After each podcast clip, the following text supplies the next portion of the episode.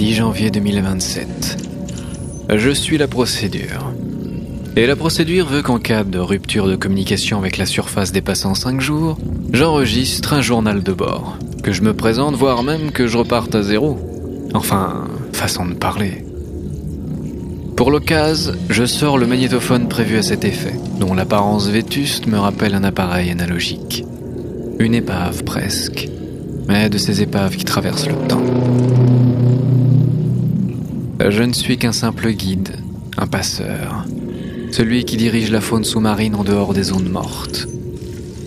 En réalité, je ne peux pas les sauver d'une zone complètement morte, mais je peux les guider avant le déclin irréversible d'oxygène dissous.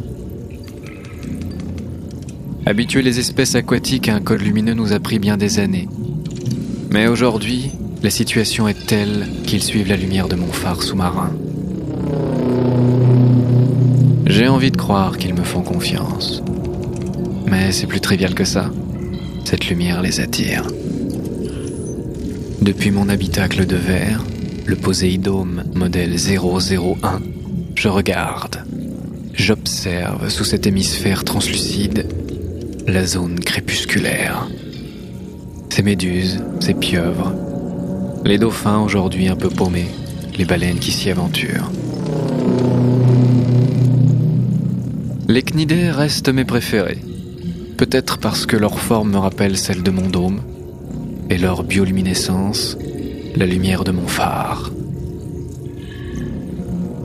Il faudrait que j'enfile ma combi pour sortir nettoyer la paroi externe. Trop de micro-organismes s'y agglutinent à cette période de l'année. Et si je ne m'en occupe pas dès maintenant, dans un mois je n'y verrai plus rien. J'en profiterai pour voir, comme la procédure l'impose,